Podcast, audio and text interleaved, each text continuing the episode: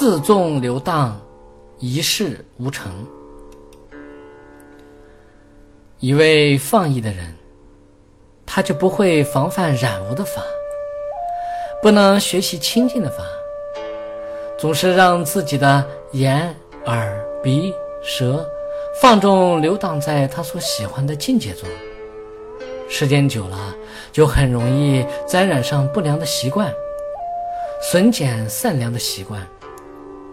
由于不注意自己的言行，他就会放肆放纵，让自己的心流荡于各种各样千差万别的事物上，心就不能专注，这样其他外在的各种事物就会干扰他的心，智慧就会被阻挡住。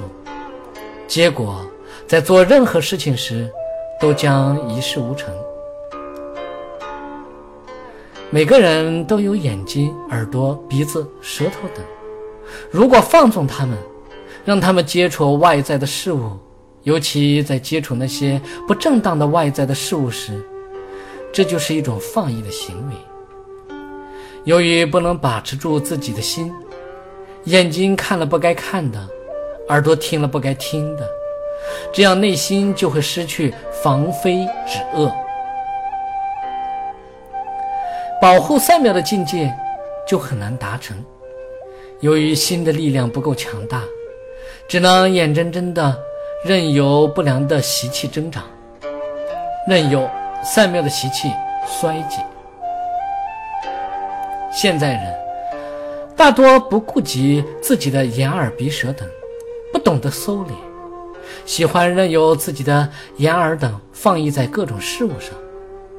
比如上班族的那些人，劳累了一天，回到了自己的家中，身体躺在柔软的沙发上，眼睛看着电视，耳朵听着音乐，鼻子嗅着妙香，嘴巴尝着美食等等。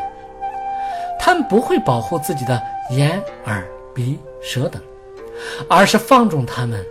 认为这就是一种放松，大声的谈笑，放声狂吼，根本不注意自己的行为。其实，表面上是一种放生，说白了就是一种发泄，想通过这种方式把一天的劳累彻底抛弃掉。可是这样能吗？不仅不能，反而因为放纵了自己眼耳等，心灵。不仅得不到放松，反而一会儿圆这个，一会儿想那个，始终不能专注下来。本身该放松了，不仅没有放松，却会给自己心灵带来更多的烦躁。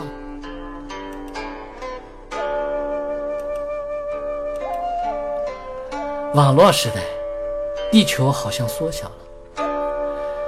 电脑中全世界的信息多不可及，人们开始迷上了网络游戏、网络电影、电视、网络新闻、网络聊天等等，好像一只眼睛、两只眼睛放在一个脑袋上都显得少了。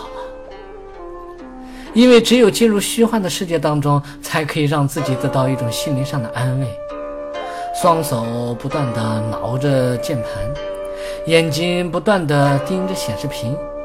耳朵套着大大的耳麦，听着震耳欲聋的声音，忙不迭地陶醉在虚狂的世界中。他的心灵真能得到踏实吗？表面上看，他好像得到了心灵上的发泄和陶醉，但是回到现实，现实世界并不是他幻想当中的境界。最后，他就很难在现实的生活当中为人处事。做任何事情只是依靠幻想去做，结果就会依靠这种放逸，而让自己身心得到痛苦。越痛苦，就越去寻求网络世界虚幻的境界。现实和虚幻分不开了，就这样恶性循环。放逸就给他的人生带来了诸多的苦恼。懈怠的特质是懒散，对待止恶行善提不起劲儿，不想上进；放逸，则是不能够防护染污的东西让自己行持清净的。知道了这两者的差别后，有智慧的人就会不断给自己心灵鼓劲儿，想上进。上进的方法就是要防止一切负面的、不正确的，然后能够让自己引生确定的这些善妙的境界。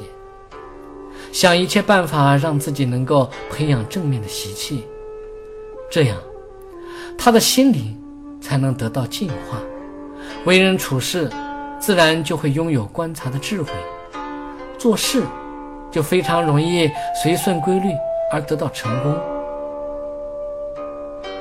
古人大多懂得非礼勿视的道理，时时都提醒自己不要过分的放纵自己的眼耳的。不该看的不看，不该听的不听，不该说的不说，不该想的不想。